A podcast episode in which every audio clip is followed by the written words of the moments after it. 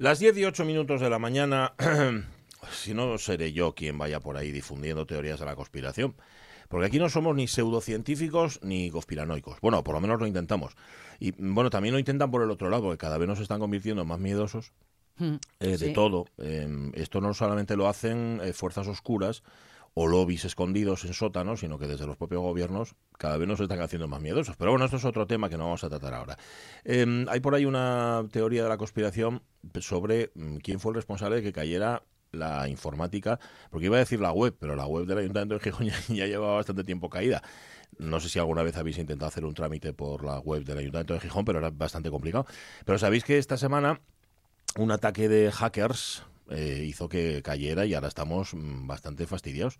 Bueno, están bastante fastidiados sobre todo en el Ayuntamiento de Gijón, mm, quienes la manejan y también los usuarios. Han tenido que ampliar plazos para algunas Sí, sí, eh, gestiones porque, claro, oye, manera. los días pasan, pero no son ca- causa mía como ciudadano. No, eh, teoría de la conspiración, ¿sabes quién fue, no? ¿Quién? Femenías, el portero del Oviedo. Ah, El portero del Oviedo Mm, eh, ahora se le va a culpar absolutamente de todo lo que ocurra en Gijón de malos. Y por ejemplo sube el precio de la sidra, en Gijón se le va a culpar a pero a Femenías. No llega el que ahí pegaron. Claro, pero porque provocó él. Ah, Eso es lo que está, lo que lleva diciendo. Eso es la teoría a la que se han abonado algunos eh, dentro del propio Sporting, incluso jugadores que dicen, claro, es que nosotros no queríamos, pero femenías. claro. sí. Total, que al final va a ser femenías el culpable de Eso, todo. es, esa- eso de porque empezó él y tal y cual, me él. recuerda a esas tonterías infantiles. En mi casa todos los mediodías eh, la riña era la siguiente. Mamá, mi hermana me mira. Y mi hermana decía, la mirada es libre. Ajá. Y este y era la guerra de, de miradas. Bueno, pues esto a mí me suena un poco así, ¿no? Es que me mal. habló, Ah, porque me habló. ¿no? En, en- No, en lo de femenías, es que me dijo Sí, eso cosas. es lo mismo, lo mismo. Pero en tu casa os pasaba eso. Eh, Bueno, es que con seis años de diferencia eh, y Mm. dos caracteres de su manera, pues hubo unos años ahí de una gran competitividad entre ambas. Ajá. Y eso que había diferencia de edad. Ay, Tú eso- imagínate que hubieras sí. estado pegados. Sí, sí, sí. Pues, pues imagínate, no sé, a veces pienso que más cercanos hubiera sido más fácil entenderse, otras veces no. Bueno, esas cosas no, Ya, ya no son No- no especular sabes, por no especular sabes, que ¿no? nunca se sabe. sí, sí. Pero eran, eran, yo creo que incluso ambas, especialmente mi hermana, que al ser la mayor mm, se reía en sotoboche, Ajá. éramos conscientes de lo ridículo de la situación. ¿no? Ah. Pero claro, O yo sea, os dabais cuenta de que aquello no tenía ni pies no ni tenía cabeza. ni pies ni cabeza. Pero yo que era la pequeña era en modo, mamá, defiéndeme. Ajá. Me están atacando y, ¿Qué- y lo hace en silencio y tú no lo ¿Qué ves. hacía tu madre en un caso como ese? Nada. Nada, ¿eh? Nada de nada del verbo nadar. Nada, total. Bueno, hacía bien, porque al final es, es como los árbitros. ¿Los árbitros qué hacen en un caso como este? ¿Se meten o todo lo contrario? Si no, si no se meten, Sí. malo. Si se meten, peor. No, no se sabe muy bien qué tienen que hacer. O sea, empiecen a sacar tarjetas ya desde el minuto uno. Que eso es lo que hacían, claro, en tu casa no, porque ya veo que eran muy pacíficos y sobre todo pasaban de vosotros ampliamente. olímpicamente. En otras casas es En un par, un par de tortazos, esto se hacía antes, Sí, ¿eh? ahora mismo ya se sabe sí, que no se hace, no lo hace nadie eso, ¿eh? Sí. Eh, un par de tortazos y catapum, y ya estaba. Mm. Y entonces se arreglaba. Desde el, desde el minuto uno, ¿eh? Luego, lo que no quiere decir que al día siguiente volviera otra vez el mismo problema. Todos los días. Claro. Por supuesto. Oye, Claro. hay cosas que hay que alimentar para que no se mueran. Totalmente. Mi madre mantenía silencio hasta que ya hartita llegaba al ya está bien. Ajá. Pero con esos tonos de voz, Ya está bien. ¿sabes? Que ni siquiera gritan ni nada de nada, pero que sabes que, oh, Que no oh, falta. es mejor estar callados. Mejor dejarla estar, claro, no, no, mucho mejor. Bueno, pues nada, eh, bueno, lo de femenías mm, no hemos sido nosotros, ¿eh? Lo- yo lo, lo he escuchado por ahí, gente. Bueno, o sea de- que total, que estáis sin, sin Estamos informática y femenías nada. no fue. Y feme- no, femenías, no sé si fue o no fue. Yo ahí lo dejo. Yo lo dejo mm, votando a media altura, que diría Jorge Alonso. Lo dejo ahí y, si alguien investiga esa trama, la trama femenías de la caída de la web, pues ya está. Pero vamos, que no tampoco hay nada concluyente, ¿eh? no hay pruebas ahora mismo. Decías tú que la página web del ayuntamiento que tenía, ¿no? Y es Sus- que cada vez que lo he intentado... ¿Qué les pasa a las páginas web de los ayuntamientos no en van, general, No eh? Pues ¿sabe lo que pienso Son yo? Yo tengo una feas, antiguas, Sí, difíciles. yo tengo una teoría con eso, que eh, ponen al- a un funcionario o funcionaria o grupo de funcionarios que lleva mucho tiempo en el ayuntamiento correspondiente Sí. a hacer una cosa para la cual tendrían que contratar a alguien exprofeso, porque Ya. esto ha cambiado mucho. Mucho, La tecnología avanza mucho. mucho. Que no digo yo que lo hagan mal, ¿eh? no digo yo que los funcionarios de turno lo hagan mal, pero igual necesitaban un reciclaje y a lo mejor no se lo dan. Totalmente de acuerdo, ¿no? totalmente de acuerdo, Igual va porque por la verdad es que son la cosa, bueno, pero estamos hablando de los ayuntamientos, oye, las administraciones en En general, general, en general. Para que sí, nadie sí, sí, tenga el ombligo con su Eso es, pelusa. que nadie en piense- general. Sí, sí, sí, sí. Pues vamos, Aquí es que te lo ponen ¿eh? dificilísimo, desde una DGT hasta un lo que sea. A ver, organización informativa, Aquí chicos. Sí, sí, sí, un poco complicado. Pues igual es por eso, ¿sabes? Que igual tienen que actualizarse. O Ya. deberían poner eso, perres para actualizarlo. O es una forma de mantenerte lejos. Pues también, también es posible. Dice, ay, mira, ya están aquí estos pesos otra vez. No Ana". molestar y Puede tal. ser. Igual lo que lo de la ventanilla de antes Sí, era sí. que te, tenías- te faltaba una póliza. Igual aquí sí, es ahora. No, no diste el voto que tenías que dar, te equivocaste. Bueno, em, seguramente, seguramente que este fin de semana hay un montón de música. Luego viene Marta Tejido, por cierto, para recomendarnos Sí. un concierto con un llenapistas del siglo XVI. ¿Dónde con un lleva músico, hoy? buf, nos va a llevar a la Inglaterra del 16, 17, por ahí nos andamos Bueno. con un tipo que, cuidado, ¿eh? lo vendía todo. Y volvió a venderlo todo, que esto también nos lo va a contar Marta Tejido, cuando un músico Le como es. Sting, lo, bueno, lo rescató para el Ah, gran público. vale, vale. Luego hablará de ella, no me quiero yo meter en camisa Venga, porque yo lo cuenta mucho que mejor que nosotros. Pero, pero ¿os acordáis que la semana pasada, no la anterior, estuvo con nosotros Armando Orbón? Sí. el gran guitarrista Armando Orbón, y que Ismael Díaz Galán nos dijo, oye, tenéis que ir al concierto, al concierto del 23 del sábado que da con José María Vitier. Y preguntas, ¿y quién es José María Vitier? José María Vitier, un músico cubano que toca el piano como así, por ejemplo.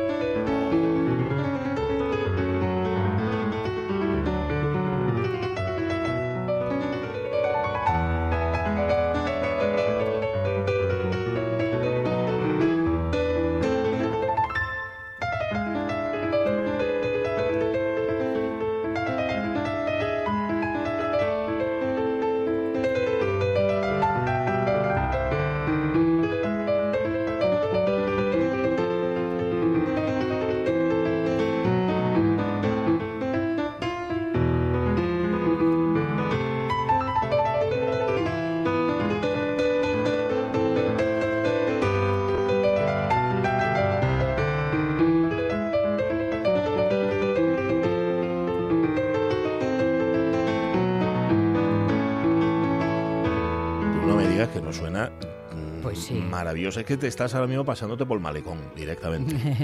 Eh, bueno, eh, quien haya estado en el malecón ya sabe de qué estamos hablando. quien no haya estado, pues ya se lo Y no miro a imagina. No, nadie. no miro a nadie. no miro a ¡Mamá! nadie. ¡Pachi me está mirando!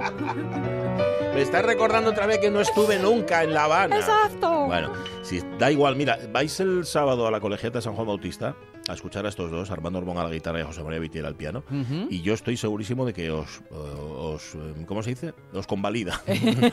no digo por una semana en La Habana, pero por lo menos por un par de horas sí, que debe ser más o menos lo que dura el concierto, donde van a tocar lo que les dé la gana, eh, una parte uno, otra parte otro y luego juntinos.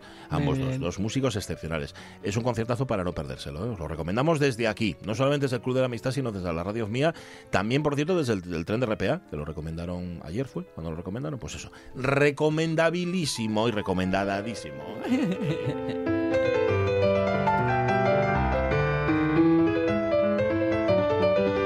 miércoles, el miércoles lo recomendaron en el tren de RPA. ¿Cómo para no recomendarlo? Pues nada, para que os imaginéis cómo, cómo va a sonar ese conciertazo. No os lo imaginéis, sacar las entradas e ir hasta ahí. ¿Dónde se sacan las entradas? Buena pregunta. Seguramente si vais a Paradiso, Gijón, bueno, si vais a entradas.algo.tal y Sí. ponéis Armando Orbón, José María Vitiero, van Y a ser fijo, Eso yo lo digo. yo. aparece fijo, sí, Vitier, que es un pianistazo, autor de bandas sonoras, por ejemplo, la de Fresa y Chocolate. Ah, La peli de Fresa, Fresa y Chocolate lleva bandas sonoras José sí, es verdad, Vitier. es verdad que se comentó, hombre. Entre otras muchas pelis y entre otras muchas cosas. Así que nada. si Mira, ya, es que estás en bandas sonoras ayer noche. Mm. Ay, qué bien lo pasé, qué bien lo pasé. ¿Qué- ¿A dónde fuiste ayer? ¿Qué había ayer? Bueno, lo pasé bien por doble razón, en dos cosas. Uno, que por fin he podido ver a José Sacristán. Anda, es verdad, señora Oye, de sobre el fondo gris. Pero mirándonos a los ojos, porque estaba en la primeritísima fila. ¿Cómo dices? Vamos, que alargaba la mano y chocábamos Ajá, las cinco. Te el ojo.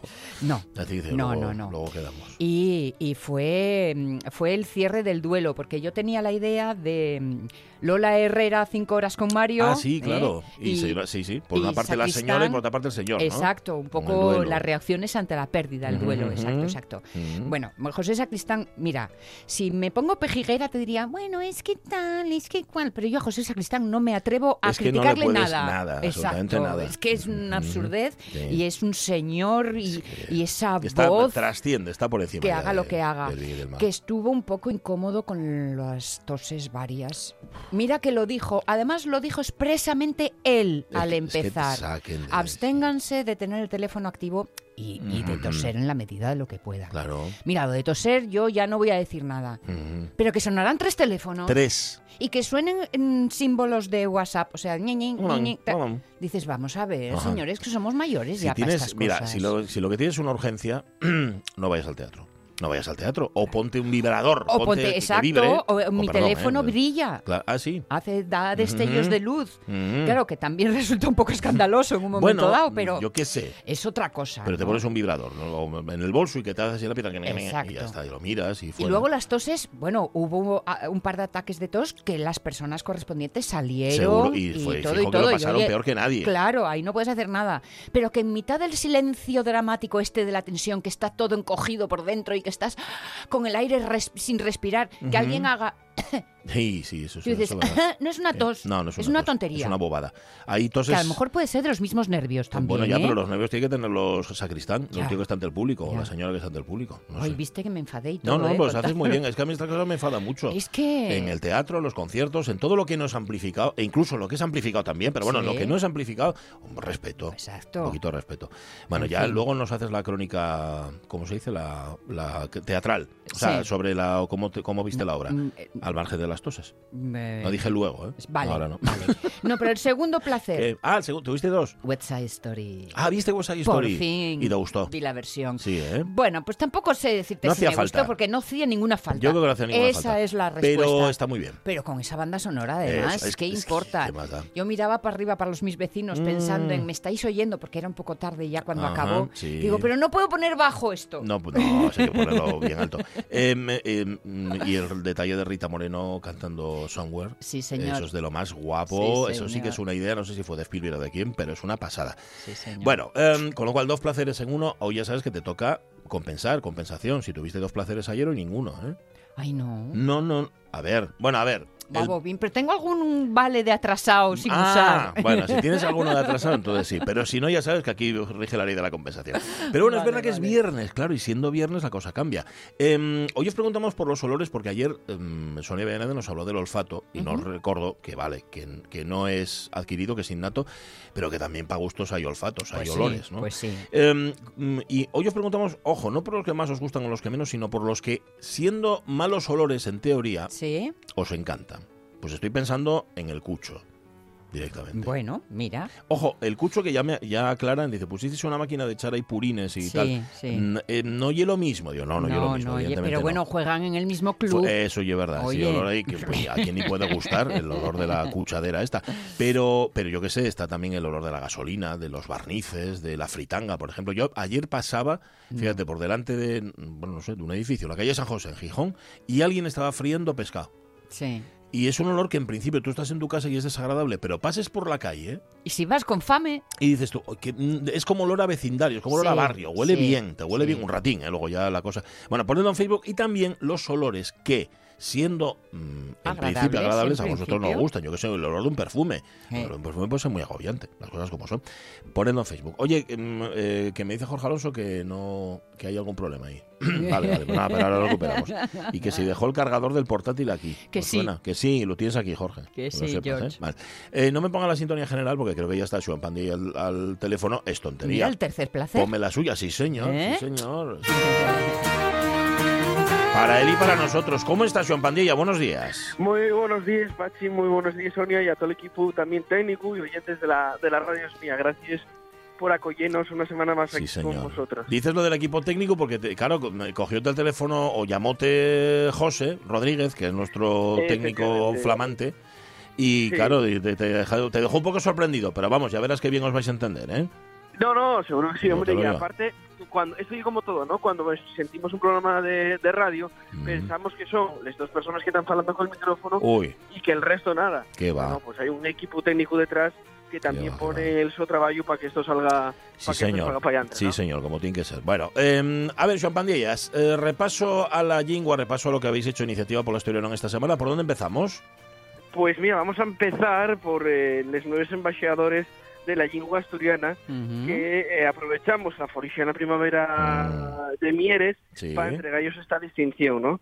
Y en definitiva, bueno, quisimos eh, reconocer a Tanxugueiras, el grupo Bien. Revelación Ujú. eh, de este año en el, en el Festival de Benidorm, bueno, en definitiva, no solo por el uso del asturiano, que también, sino por esa defensa de la diversidad lingüística de España y por el uso de todos los lingües, sean oficiales o no, en el so cantar eh, no hay fronteras, ¿no? Entonces, bueno, hay que, que hicimos de alguna manera eh, a estos tres moces, eh, bueno, pues dar ese reconocimiento de decir, oye, gracias por, por acordarnos de nosotros, gracias por eh, llevar eh, a, la, a, la, pantalla ¿no? El, la situación de la, de la lengua asturiana, que el asturiano existe, y una lengua como los demás, como el vasco, como el catalán, como el gallego, como el aragonés, y en definitiva, bueno, pues celebrar esa presencia del, del nuestro idioma al, al, mismo nivel que los demás, ¿no? Uh -huh, pues sí, la Pasasteis sí, lo pipa, ¿no? Porque, oye, entregar premios, te, estar en una folicia, tal, en fin, no había nada ahí para estar murniu. Efe, efectivamente, ¿no? Ya sabéis que, el, que ese título de embajadores de la lengua asturiana y un título honorífico que otorga Iniciativa por Asturiano ¿Sí? a personas que no siendo asturianes o del dominio lingüístico asturianés, pues por una actitud, un trabajo, eh, un gesto, bueno, pues merecen ese reconocimiento, ¿no? Y nosotros pensamos, bueno, que, que, que en ese eh, ellos eh, habían hecho, bueno, pues un, una labor de divulgación en definitiva del idioma y por eso decidimos entregar ellos esta, esta, distinción. Va a cambiar ahora lo de país de pandereta, que antes era despectivo. ¿Daste cuenta? Ahora ya no, ahí al revés. No. País de Ahora pandereta y positivo. ¿eh? Sí, señor, está muy bien, está muy bien. Bueno, eso para empezar. Empezaste con la folicia y con los embajadores. ¿Con qué seguimos? A ver. Pues mira, vamos a seguir también falando un poquillín de la presencia del asturiano en el Jardín Botánico de Xixón. Un, po, un poquillín sí, de aire tirando orellas también. sí, Y es que de las 37 actividades eh, planteadas para esta primavera eh, en el conjunto eh, natural xixonés, únicamente tienen tres pases en asturiano, ¿no? Sí. Esto bien a colación, bueno, pues de, de que va unos meses eh, hubo también un poco una crítica hacia, hacia esa presencia del asturiano Sí, es en este en el en el museo y bueno y ahora agarrando el papel agarrando el programa eh, y, y, contando uno por uno las actividades nos damos cuenta que la presencia del asturiano bueno pues sí bien prove no entonces bueno que en la iniciativa por el asturiano Uh -huh. quisimos hacer esa esa reclamación esa petición para aumentar eh, horas, porque creemos que bueno que un espacio como y el, el Jardín Botánico y Xión y nada más un espacio idóneo también para trabajar la presencia del idioma, para hacer pasos en asturiano y no solo igual actividades culturales, sino de toda triba, ¿no? Desde mm, pues una charra, eh, conocer el Museo Asturiano, pero también, bueno, todo lo que incluye la presencia normal del idioma en cualquier actividad que se plantee en el, en el entorno. ¿no? Uh -huh. 3 de 37 no oye mucho. Ah, No obstante, si reclamasteis antes y volvieron por su esfuerzo, oye que no se hicieron ni, ni, ni puñetero casco, perdón. Sí, no, no, no, Ah. eso es cierto, ¿no, Pachi? Pero y que la crítica anterior vino porque era la, a, la inversa, a la inversa, ¿no? Que Sí. había una imposición del asturiano, que había Ah, y es verdad, y es verdad, es verdad, es verdad. Ah, Sí, señor, entendílo yo al revés. la Claro, claro, claro. Eso, claro. eso, eso, la Sí. crítica venía por ahí, ¿no? Tienes razón. Entonces nosotros ahora, con el programa en mano, decimos, oye, eso que estabais vosotros pidiendo, aparte de ser falso, ahora tampoco se cumple, porque si pedimos la igualdad, Ajá. la igualdad es 50 por es 50 Sí, 50, ¿no? sí, sí. No son 3 barra 37. Entonces, bueno, Y un porcentaje un poco escaso. Sí, sí, 3 de 37. efectivamente, ¿no? Entonces, bueno, en definitiva, reclamar también esa, esa, esa presencia del, del asturiano en, en el entorno, ¿no? Sí, señor. Y en la RTPA también, ya que estamos sí, en casa. también eh, el mismo día tuvimos que lanzamos una nota también haciendo una reclamación para que la presencia del asturiano también eh, medre en la RPA, tanto en la televisión como, como en, la, como en el, el canal de, radio. de radio. Ujú. Y en definitiva, eh, bueno, pues eh, eh, que en definitiva el, el, el ente sea un altavoz para el idioma y una manera también de seguir normalizando socialmente el asturiano. Ujú, Que no sé, a ver, no abrí la noticia, luego he hecho un vistazo. eh, no sé si tenéis porcentaje de cuánto de cuánto hay en asturiano ahora mismo en la RTPA. Bueno, me, eh, varía, Fluctuante, pero ¿no? ye- Va cambiando. Mm. va y cambiante, efectivamente. Sí. No hay un porcentaje fijo, pero bueno, eh, yo creo que también ye- no hay una cosa muchas veces de porcentaje, sino Ya, está de claro. voluntad y de, Sí, y sí, de sí, trabajo. sí. ¿no? Mira, está, estoy, está viendo ahora, acabo de abrir el 10%. 2,4 horas al día, claro, pero ye también cuestión de no de cuántas horas, sino de, Sí, y- y- y- de con qué regularidad y con qué... mm, Y con qué chichu, y eso con es, perdón, ¿eh? eso es, sí, sí, sí. Tal cual, tal cual. Vale. No, y que sea, y que sea eso, regular. Es decir, que sea. Sí, vale, no vamos a hacerlo. Cosa- Esta temporada tenemos dos horas y la temporada que viene cuatro, y la siguiente media hora. No, claro. Efectivamente, que sea algo eh, eh, efecti- eh, de manera regular, que esté organizado y, y toda la cuestión que, que, que recogemos en la propia nota, ¿no? Está bien, vale. Más cosas, tenéis mucho, ¿eh? Estoy viendo aquí en la sí, web vuestra, estáis un fin activísimos. de semana. Tremendo. Ya, vi- sí, ya visteis también que tuvimos en la sexta feria eh, educativa para profesores de primaria, secundaria y bachillerato. Y lengua asturiana, que fue una jornada de formación, ¿no? Y nosotros quisimos poner un puesto informativo allí, bueno, para dar un poco a, un poquillín a conocer el trabajo de la, de la nuestra organización de Iniciativa por Asturiano, de toda la labor que íbamos haciendo, eh, y en definitiva también para dos cuestiones importantes. Uno, felicitar, eh, a trasladar la nuestra enhorabuena, el nuestro agradecimiento a tantos docentes de asturiano que día a día, en condiciones tan complicadas, logren eh, dar eh, futuro al- a, la, a la materia, dar futuro al idioma, dar futuro a la asignatura. Y por otra parte también volver a reclamar una vez más la aprobación de la especialidad docente. Sí, ¿no? señor. esta y una cuestión que me atrevo a decir que es una cuestión laboral y una cuestión de sentido común que no tiene más trasfondo allá que la de reconocer el papel laboral de, de los trabajadores de los trabajadores de Que ya va siendo hora. la, Que ya va siendo hora. efectivamente, la asignatura de lengua asturiana Sí. y en definitiva trasladamos esas dos cosas no la, la- la- esa reivindicación ese día eh, y sobre manera también esa felicitación a los y les trabajadores de, de lengua asturiana de la materia de los docentes de lengua asturiana Sí, señor, vale. Y decía Sonia lo del fin de semana, vais a vais a Madrid. A ver, yo esto y internacional sobre el asturiano hacéislo en Madrid. Sí. Que, que no es que yo tenga nada contra la deslocalización. Cuando llegue laboral, no, pero cuando llegue cultural está muy bien. Esto lleva a ir salpicando por todas partes. Debe de ser un poco por ahí, ¿no? Chiscando, Pues sí. mira, la Voy a palabra. contaros, la, el- este Congreso Internacional eh, está propuesto, lo promueve Abelino Corral, que es profesor en la Universidad Autónoma de Madrid.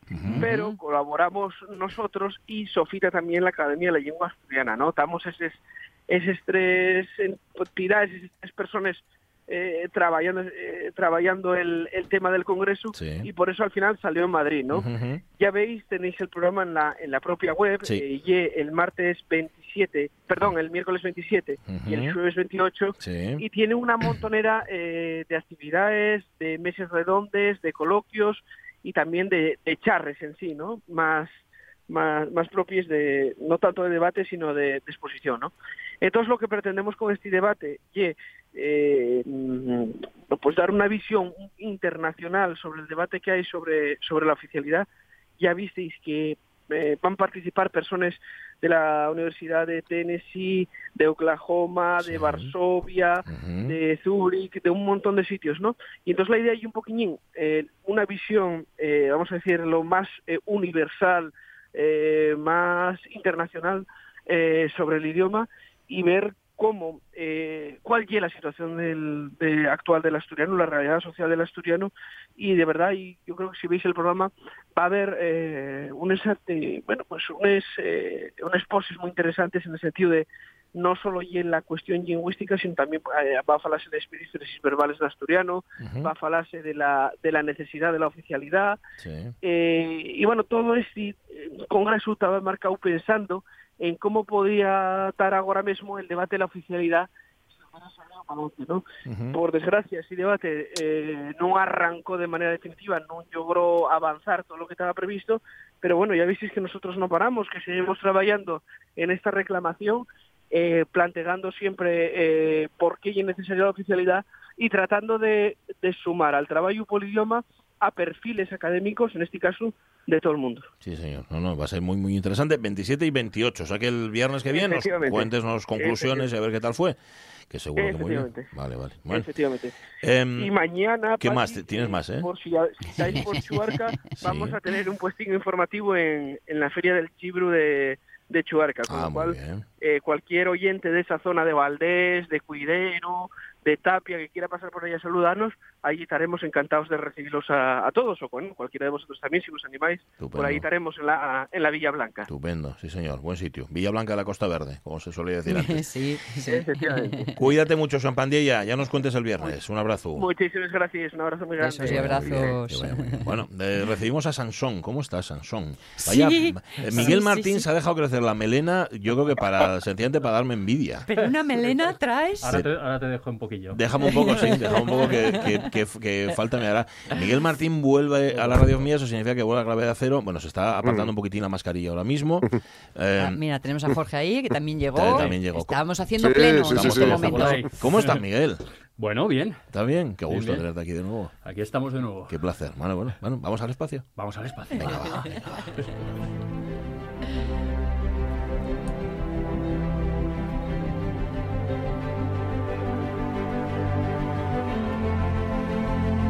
que llevas la cuenta, este es el programa de Gravedad Cero, número. Este es el 111. 111. Mm, ¡Qué guapo!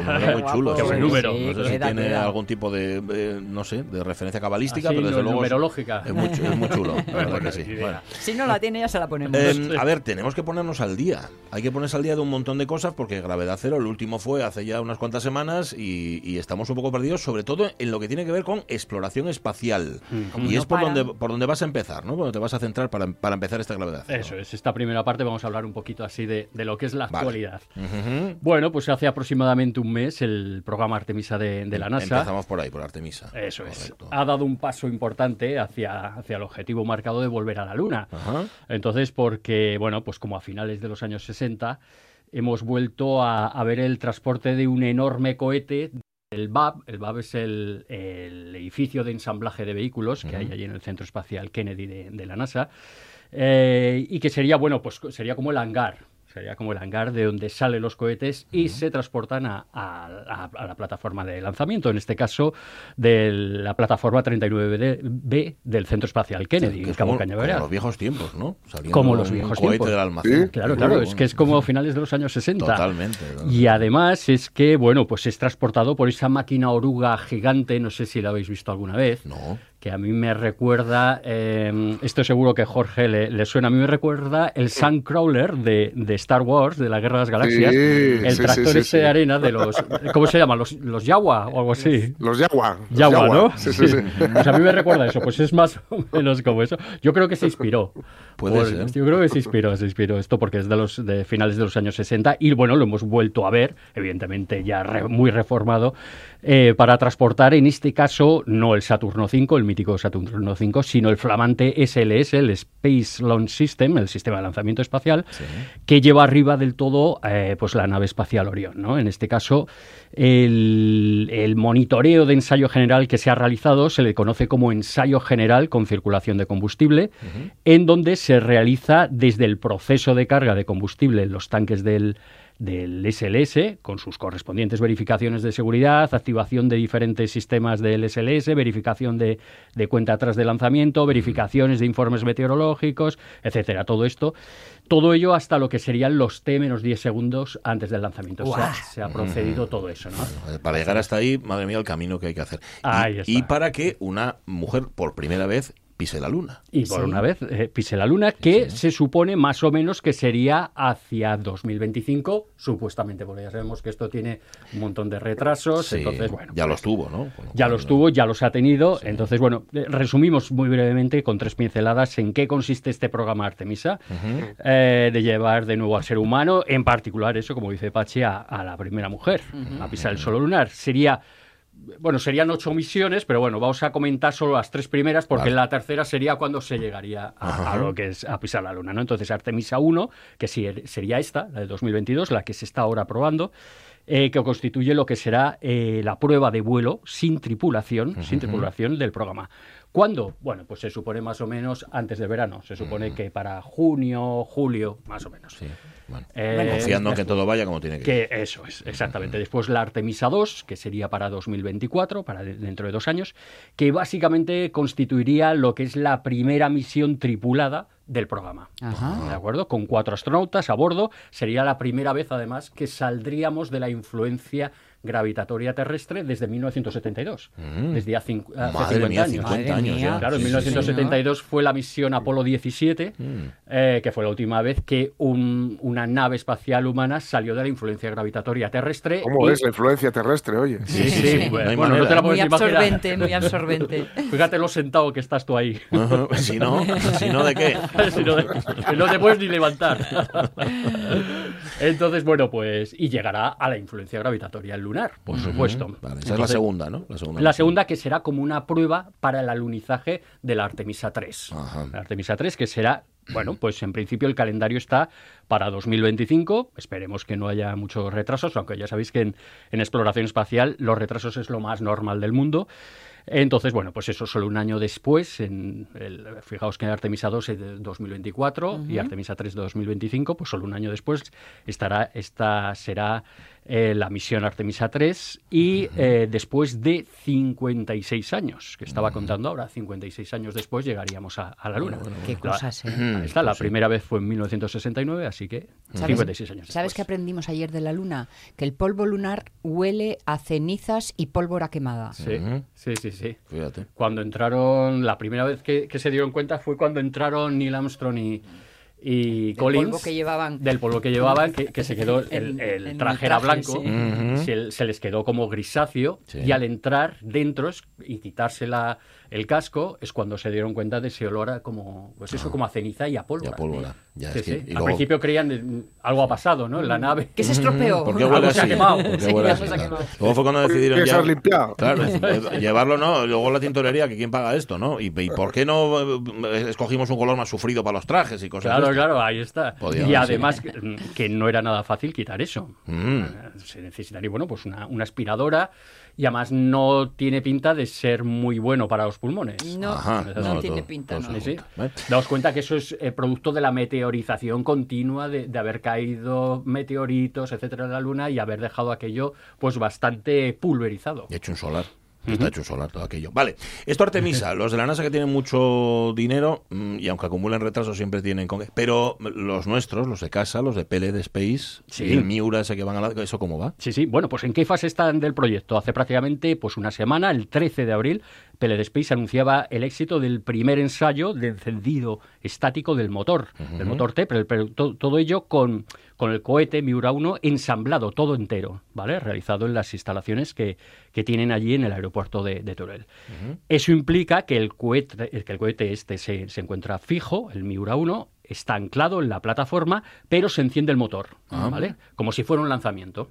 Vale. Comprobando con ello, pues bueno, pues todos los sistemas, eh, diversos sistemas que intervienen en el momento crítico del lanzamiento, desde todo el comportamiento de- del motor hasta el sistema de seguridad antiincendios, vamos, no. de El todo. piloto del aceite no se encendió. Mm, Parece ser que no. Que Vale. ¿Vale? El encendido del motor duró, pues apenas, yo lo he estado viendo en, en vídeo y, y apenas son 10 segundos. eh, O sea, no Uh. llega prácticamente a 10 segundos lo que han utilizado. Evidentemente, ese motor no va a estar solo 10 segundos. Claro, claro. Entonces, en las siguientes pruebas que se vayan a hacer, se irá subiendo esos Ah. 10 segundos de encendido motor a 20 segundos, a tantos, hasta llegar a los 122 segundos, que es lo que va a estar encendido ese, ese cohete para llegar a, a esa... No va a llegar en órbita, pero va a llegar más o menos hasta 150 kilómetros de altura. Vale, vale. ¿vale? vale. Saldrá de, de la... De, vamos, será lanzado en Huelva, En el centro de, de experimentación de, de Huelva, del, Ares- del Arenosillo, Sí. y llegará más o menos esos 150 kilómetros y para ello se necesita esos 122 segundos que, bueno,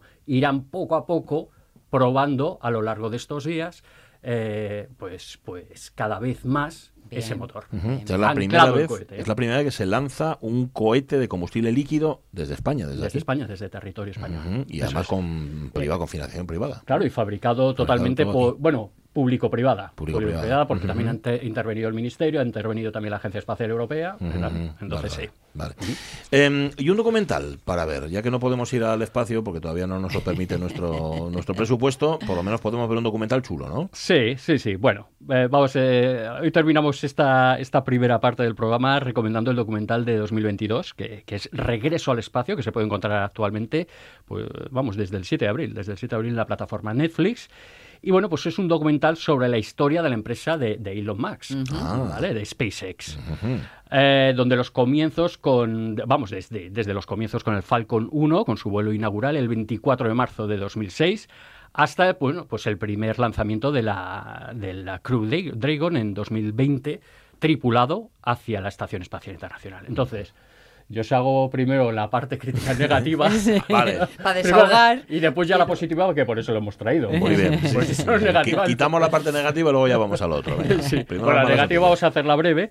En cierta manera, yo cuando empecé a verlo, pues dije, bueno, madre mía, esto es un vídeo promocional. de Publi reportaje. Sí, sí, Ajá. de estos que te encasquetan en. Tú vas a una conferencia de una empresa Faca. y te encasquetan un vídeo promocional de estos y dices, madre mía, esto qué rollazo. O sea, eh, insufrible, ¿no? Pero después, vamos ya con la segunda parte. Una vez pasado este susto, Sí. Eso, una vez que, que estuve a punto de apagarlo, eh, después ya sí la cosa un eh, mejora, Mejora. un poquito, ¿no? ¿Por qué? Mm, eh, lo bien, eh, para mí es que lo bien que está reflejado algo que es una realidad totalmente en el sector de la exploración espacial, que es lo que se tarda en llevar a buen puerto cualquier proyecto. Se tarda muchísimo, se tardan años. Tardan años, entonces esto está muy bien reflejado en, en el, El en- documental. en el documental, ¿no? Entonces, eh, por eso merece la pena, porque sí que se ve la dureza, la dureza de, vamos, no vale cualquiera para meterse en cualquier empresa espacial, sobre todo como está ahora, que estamos en los inicios, estamos en- eh, siendo pioneros, ¿no? Por decir una manera, entonces, todo cuesta mucho, pero no solo En digo de dinero. en tiempo, claro, en claro, esfuerzo. claro, claro, sino también en tiempo, ¿no? En este caso, bueno, pues sale muy bien reflejado. Resulta que, que después de años, de, bueno, pues desde que, desde que se inaugura, cuatro o cinco años, después pues intentan el primer lanzamiento, el del Falcon 1, ¿no? Entonces, al poco de lanzarse, estalla. Primera prueba del Falcon 1, Vaya. después de años de preparación, de, de- de ingeniería, de preparar todo tal, estalla. Vosotros imaginar, estáis preparando un proyecto y el, di- el, el día que, que toca presentarlo, sí. Todo falla, todo Sí. falla, pero falla en segundos. Se acabó, en segundos se acaba todo, ¿no? Entonces eso está muy bien reflejado. Pero no solo eso, sino que al año siguiente, la segunda prueba del Falcon 1 vuelve a fallar, vuelve a estallar. Mm. Pero no solo eso, al siguiente año, de nuevo, tercera prueba, vuelve a fallar. Ajá. No sean por aludidos, ¿no? Déjalo, Elon, déjalo. Claro, déjalo. claro, ahí llega, ahí llega un, un momento en el que uno se plantea decir, bueno, voy a Igual seguir con estamos donde no por debemos. Mucho, claro, por mucho dinero que tengas y, se- y que seas Elon Musk, que no sé, me parece que es el, el hombre más rico, ¿no? De- del sí, planeta. sí. Por ahí nos Creo que ha desbancado a. Jeff Bezos. Me, su- me suena que sí, me suena que sí. Pues por mucho que seas el más rico, pues alguna vez vas a decir, mira, esto lo dejo, Ya está. me dedico a ser comisionista. Mm, Por ejemplo, que creo que da un, pingües beneficios. y no te va a pasar nada. ¿no? Eso es. Pues me dedico a esto y no me dedico a, a lo que es la tecnología y la ciencia espacial, porque esto me lleva mucho tiempo, mucho dinero, muchos disgustos, y entonces eso está muy bien reflejado en el documental y por eso, bueno, pues merece, merece la pena. O sea que tenemos que verlo, pero a partir del minuto 10 o así, ¿no? Para quitarnos ese primera Bueno, o intro. te, o te ves Es los 10 curioso, primeros, claro. pero sabiendo que lo que viene después. ¿no? Claro, es curioso porque al principio sí que sí que dices, madre mía, esto, pero Sí. eh, es- es- vamos, lo ha, lo ha pedido SpaceX para que, oye, hazme un vídeo de estos y lo metes después en la plataforma. Sí. Los lo primeros minutos los vemos en modo adolescente, en velocidad por dos. Ah, por ejemplo. Sí. por ejemplo. Sea como da la sea, risa por lo menos. Ahora se, ya- entiende, ahora se entiende porque ha perdido 200.000 suscriptores Netflix. Claro, pero esperen a esos 10 minutos y entonces. Esperen un poco, esperen igual- un poco y después ya hasta, oye, te Sí, emocionas y tal, y, y ves que, que bueno, eh, cualquier empresa humana mm, suficientemente... eh, bueno, pues de, de esta altura, y además Sí. nunca mejor dicho como, Sí, como la exploración espacial, eh, pues conlleva muchísimos disgustos Mm. hasta que llega, porque tú, claro, ahora ves a, a Elon Musk y dices, ay, pues mira, Triunfador. qué tío, qué triunfador, ahora va a meter el turismo espacial y bueno, se va a forrar, no sé qué. Sí. Ya, pero mm, hay que ver también lo que viene detrás. Claro, claro. Miguel tiene estas Claro, cosas. Cuando Claro. invirtió en todo, en dinero, en esfuerzo, en talento. Claro, claro. Regreso al espacio, Netflix, vedla y luego ya nos contáis. 10 y 46 minutos de la mañana, gravedad cero.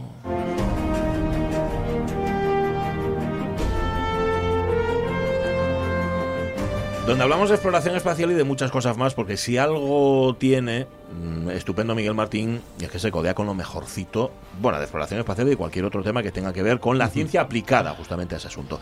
Y hoy nos traes a, pues una, una grande, ¿no? Sí, sí, nuestra invitada de este Gravedad 0 111 ya estuvo con nosotros, además, Sí. en octubre del año pasado. Vuelve, vuelve. Y hoy queremos contar de nuevo con ella para que nos comente, entre otros temas, la actualidad del cambio climático en nuestro planeta. Así que tenemos el honor de contar con la doctora en física y meteoróloga Mar Gómez, que es la responsable del área de meteorología en el tiempo.es y ha trabajado y colaborado en medios como, entre otros, Telecinco, Telemadrid, National Geographic o Televisión Española. Mar, ¿cómo estás? Buenos días. ¿Qué tal? Buenos días. Muchas gracias por volver aquí a Gravedad Cero. Oye, eh, hace, hace poquito, hace muy poco, en 2002, en 2022, mejor dicho, se publicaba eh, a nivel internacional el resumen del sexto informe de evaluación del IPCC, que como todo el mundo sabe es el panel intergubernamental sobre el cambio climático. Marte, necesitamos. Necesitamos que nos resumas, eh, yo qué sé, en tres o cuatro líneas generales, la situación en la que estamos del cambio climático, el que generamos nosotros, o sea, el antropogénico, el que se está produciendo ahora mismo en nuestro planeta. ¿Qué, ¿Cuáles serían esas tres o cuatro líneas? yes.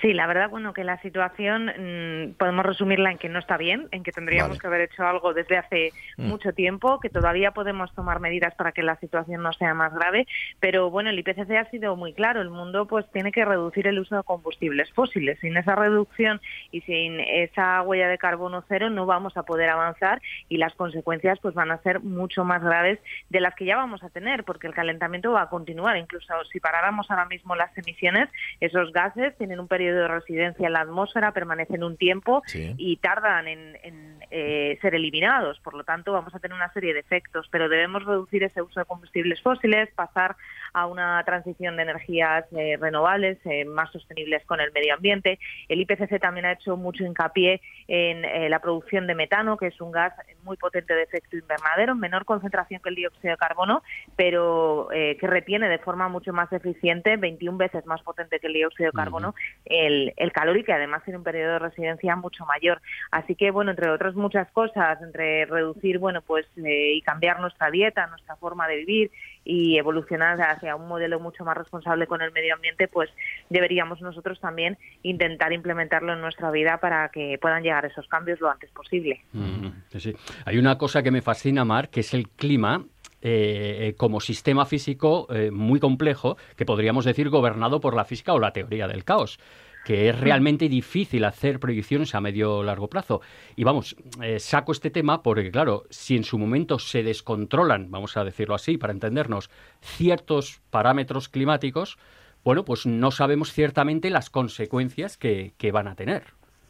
Sí, al final lo que tenemos que saber es que la atmósfera es un sistema caótico y que cualquier perturbación muy pequeñita al final produce un cambio final, ¿no? Es lo que llamamos el efecto mariposa y, y, es que básicamente nuestra atmósfera se rige por una serie de ecuaciones que no tienen una solución exacta. Entonces, al no tener una solución exacta, mm. tiene una solución aproximada y a medida que le vamos metiendo pues más días y más periodos de tiempo más largos, el error empieza a aumentar. Es importante que distingamos entre el tiempo y el clima, son dos cosas diferentes. Eh, cuando mm. vemos el pronóstico del tiempo, lo que vemos pues es el pronóstico para los dos, tres, cuatro próximos días, incluso, bueno, pues a veces nos aventuramos un poquito más a una semana, pero el clima es un promedio eh, de esas variables eh, meteorológicas, pero al final en un tiempo mm, mucho mayor, en unos tres años, unos 30 años, perdón. Por lo tanto, es realmente muy complejo hacer esas proyecciones climáticas y siempre lo que vamos a ver son unas tendencias y unas proyecciones. No es lo mismo ver una previsión meteorológica para el tiempo que vamos a tener esta tarde, que probablemente pues, sea muy precisa, que hablar de unas proyecciones climáticas a 30 años, ¿no? Son tendencias y hay que interpretarlas como tal. Claro, Hay algo además que, preocupa a los científicos respecto a este cambio climático, que es el, llamado punto de no retorno, ¿no? Aunque ya sabemos que, bueno, pues es complejo científicamente determinar en qué circunstancias o bajo qué condiciones físicas aproximadas se podría llegar a alcanzar este, este punto de no retorno. Pues yo diría que estamos ya en ese punto de no retorno prácticamente, porque eh, yo siempre digo que la atmósfera es como un vertedero, ¿no? Entonces, hemos emitido tantísimos gases eh, contaminantes, gases de efecto invernadero, que ojo, que esos gases de efecto invernadero en su equilibrio son buenos, porque si no, no estaríamos en la Tierra y conoceríamos la vida como la conocemos. Pero claro, al incrementarse tanto, han absorbido muchísimo calor, la temperatura continúa aumentando y en esas proyecciones climáticas lo que vemos es que aunque paráramos ahora mismo totalmente, drásticamente de emitir eh, gases contaminantes, combustibles fósiles a la atmósfera, esa temperatura seguiría aumentando en los próximos años. Las consecuencias evidentemente no serían tan dramáticas eh, que si seguimos emitiendo, pero el, el hecho es ese, que la temperatura va a seguir aumentando con una serie de efectos. Así que si lo vemos por ese lado, pues podríamos ya estar en ese punto, la verdad. Eso quiere decir que no nos basta con no seguir ensuciando. ¿Deberíamos de entrar en un proceso de limpieza? ¿Se puede hacer eso? Mm. Se puede hacer y de hecho el IPCC habla en, en, su informe de la extracción de dióxido de carbono de nuestro entorno. Lo que pasa que, bueno, habla con cierto cuidado y cogiéndolo con pinzas, porque claro, eh, hay que tener en cuenta que cuando metemos mano en la atmósfera también pues podemos tocar otras cosas que a lo mejor, bueno, pues no sé, tendríamos que, verlo, pero hay otros métodos, como por ejemplo la reforestación. Tenemos eh, zonas del planeta que han sido totalmente arrasadas y la reforestación ayudaría, evidentemente, a poder extraer del aire ese dióxido de carbono. Eh, hay que tener un plan muy ambicioso y muy grande para poder lograr esto y la verdad es que vamos con bastantes años de retraso. Mm, tampoco me gusta ser demasiado pesimista, ¿no? Porque claro, eh, la idea es que eh, traslademos un poco optimismo para que nos movilicemos y hagamos cosas. Porque si lo vemos todo tan negro, pues al final no, pues no hacemos nada y ya está. Nos quedamos aquí esperando a que pase lo peor se pueden hacer muchas cosas y lógicamente se puede mitigar todo lo que va a pasar en los próximos años, pero para eso hay que hacerlo ya y hay que hacerlo pronto. eh, yo recuerdo que cuando era pequeña ya leía todo esto y bueno, pues ya hace más de 30 años podríamos haber empezado, ¿no? Hace mucho ya. La verdad, Mar, es que, eh, como hemos oído en diferentes ocasiones, se dice que somos la primera generación en la humanidad que está notando, notando el impacto del cambio climático a escala global y a la vez también posiblemente somos la última generación que podemos hacer algo al respecto. Sí, evidentemente. Eh, por suerte yo creo que las nuevas generaciones que están llegando ahora mismo están bastante más concienciadas sobre la situación que está pasando precisamente porque ya están viviendo algunos de los efectos. ¿no? Yo creo que eh, los adolescentes ahora mismo están bastante posicionados en temas eh, medioambientales y, de cambio climático que cuando lo, estábamos nosotros, ¿no? que teníamos ese conocimiento, pero realmente, bueno, pues parecía mm. que, que estaba todo un poco lejos. Se hablaba de reciclaje y era una cosa como, bueno, casi de, hippies, ¿no?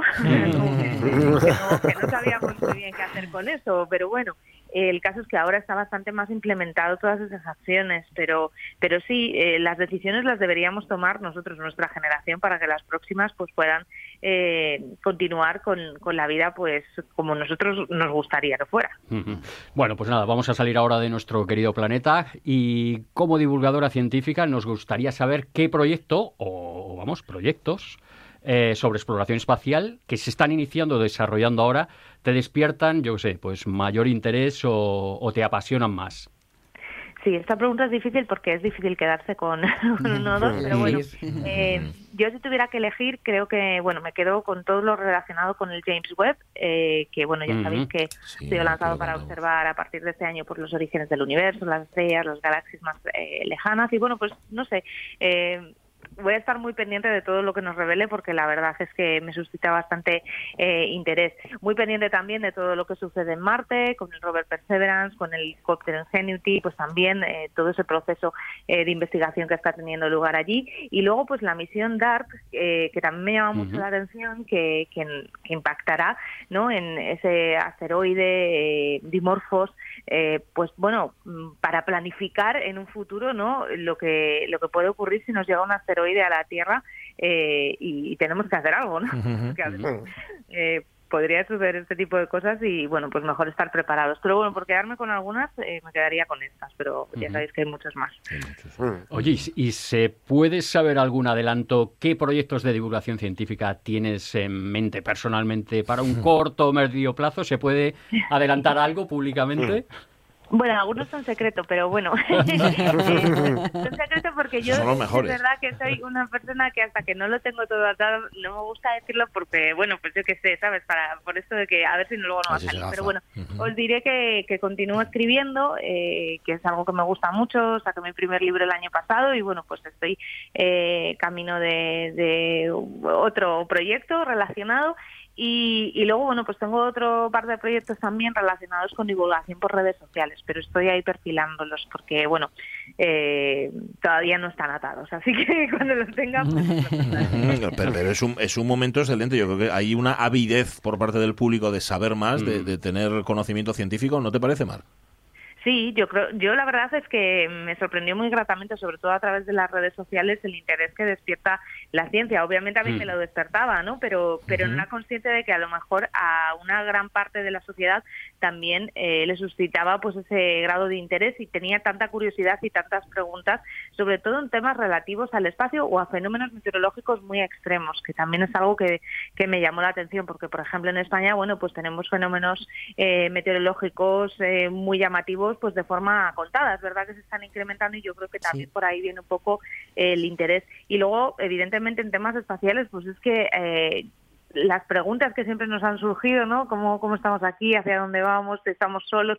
Pues todas esas preguntas yo creo que las compartimos gran parte de, la sociedad y me las hacen muy frecuentemente. Así que bueno, pues eh, a mí me alegra que tengamos esas inquietudes y que al final el ser humano pues se plantee todas estas cosas y quiera aprender más. Que, que bueno, pues ahora en esta época que vivimos de alta tecnología, de consumo rápido de información, no es tan fácil, la verdad. Y tienes una responsabilidad añadida, eh, Mar, que eres un ejemplo para, para tantas niñas y tantas adolescentes y tantas jóvenes que, que, a lo mejor no saben o no se atreven, ¿verdad?, a asumir una una, competencia científica, una carrera científica. Bueno, igual te estoy cargando con una responsabilidad, con un peso que tú no quieres tener, pero esto es así, ¿no? Eres un ejemplo para ellas. Bueno, pues, pues me alegra oírlo, la verdad. Eh, yo no lo pienso mucho, pero, pero sí que es cierto ¿eh? que, bueno, que me gustaría que fuera así, ¿no? Porque al final eh, a veces los límites nos los ponemos nosotras mismas. yo creo que no hay un límite a la hora de hacer algo y si tú quieres hacerlo, yo siempre lo cuento. yo mi primer año de carrera de física suspendí todo menos el laboratorio, o sea, es que no aprobé absolutamente nada. y venía de unas muy buenas notas en, en, el, en el colegio, pero, pero bueno, la forma de estudiar era diferente, la forma de de estructurar pues eh, el contenido y demás, eh, tuve que aprender a hacerlo y eso no significa que luego no pudiera sacar la, la, carrera con excelentes notas, ¿no? Al final es cuestión de perseverancia, de trabajo, que si tú te propones y mm. quieres conseguir algo, pues lo puedes hacer. O sea que yo creo que miedos ninguno y que al final todos estamos capacitados para hacer lo que queramos. Pues sí. Mar Gómez, física, meteoróloga, muchísimas gracias una vez más por haber estado aquí en Gravedad Cero. Un abrazo. Gracias, un abrazo. Un abrazo. Gracias, chao, chao. Eh, tú no te vayas muy lejos, Miguel Martín, porque claro, si es que mm, esto requiere explicación por semana, o sea, hay que repasarlo. venga, minutos pues el próximo viernes voy a estar también. Vale. Va, venga, oh, mira, se, le has arrancado un compromiso. Así me gusta. Así, público. Y eh, déjame en esa caja un poquitín de tu pelo, ¿vale? vale me, voy a, me, voy a, poner unos bucles así con la gorra que ya eh, eh, Miguel Martín, grave de acero aquí en las radios mías. Llegamos casi a las 11, llegamos casi a las noticias. Em, tenemos en la segunda hora, eh, sí, tenemos versioteca. No os diré si hay muy canción finesa o no, porque ya adivinaréis que seguramente sí. 9 sobre 10. No vamos a ir a Navia a hablar del punto violeta, ¿verdad? Em, vamos a, contar lo que nos habéis contado sobre los olores desagradables que sin embargo os gustan, pero nada de todo esto sería posible si antes nos contáramos las noticias.